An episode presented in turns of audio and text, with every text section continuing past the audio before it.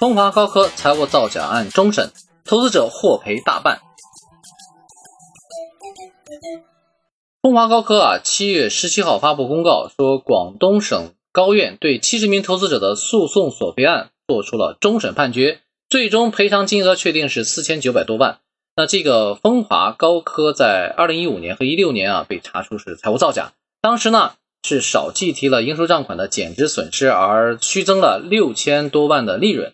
这个财务造假啊，真的是坑了投资者，也坑了自己啊！咱们就通过财务报表来分析分析，用财报思维看上市公司。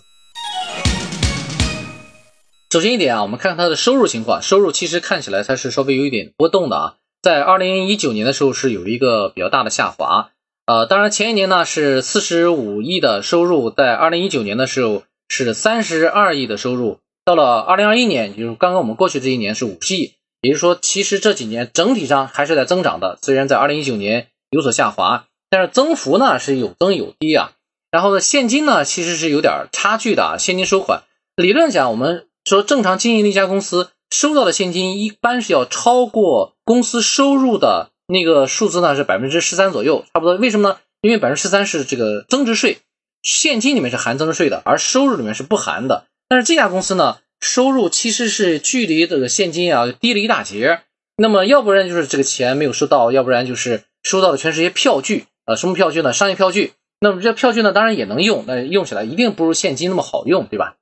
我们再看它的经营现金流啊，其实虽然收入是在增长，但是呢，确实它的留下的现金是在减少的。在二零一八年的时候，它留下的现金日常经营啊还留了十四亿。但是到了二零二一年，只留下了六亿了。虽然收入在增长啊，收入在增长，但是留下的现金在减少。那么在二零一九年的时候，它的经营现金流是它的净利润的二点二倍，但是到了二零二一年变成了零点六七倍了。也就是说，它的留下的经营现金流还不足以覆盖它所有的净利润的。那么整体上看呢，它的收款呢还是相对比较积极的。虽然留下现金没有那么多啊，但是收款还相对比较积极。那么付款呢就比较消极了。那么收款大概是五十六天就把钱收回来，那付款呢大概是一百一十一天。那整体上付款的这个速度呢，就远远要长于啊，超过了这个收款的速度。但是看起来为什么他留下的现金会在越来越减少呢？当然，他除了给供应商付款，还有付其他的呢钱呢，比如说要付款给这个员工工资、要交税等等这些呢，都是要付款的。然后呢，我们再看看，其实它的管理费用呢，相对来说是比较偏高的。高在哪呢？就是人工上来先来说比较偏高，当然人工也不一定全都是管理费用啊，还有销售费用啊、其他的费用啊等等这些。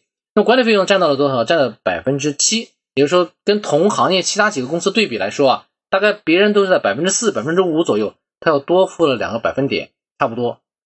人工费呢，它整体上占到了百分之二十一，那其他呢，大概人家是百分之十八、百分之十几啊，就百分之二十左右，当然也有高的啊，也有百分之二十二的。那整体上来说，它的人工费比例还是比较偏高的。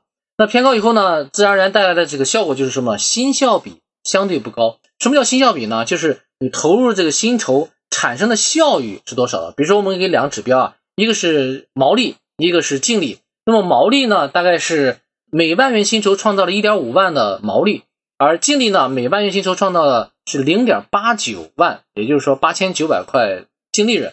那其他大家对比情况是怎么样呢？比如说我们说一些毛利啊，毛利大家普遍都是在创造两万这个水平上，两万多一些啊，两万二、两万三这样子，因为它只有一点五万，所以还是差距比较明显的。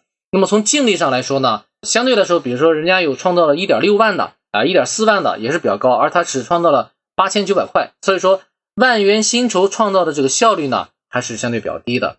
我们做一个总结啊。就是说，虽然它的收款已经在同行里面还算是比较不错的，但是还是要进一步加强的，因为它的收入情况啊还是比较不错，因为收入在增长嘛，一直在增长，而收款呢大概是五六十天的这个样子，如果再加强一些呢，换更多的现金回来，那当然是是最好的一个状况，因为你的现金流目前看到下滑的一个状况，对吧？然后付款呢，尽量不要再长了啊，付款现在一百多天了。就保持这个状况，就不要再长了，就控制好，因为你的供应商也是你的一个生命共同体嘛，对吧？然后另外呢，新效比呢，尽可能提高一点点，就是当然不能说因为这样的就把员工的工资一砍掉啊，也不是，就是扩大你自己市场，扩大你自己销售，扩大你的盈利情况、盈利能力，好吧？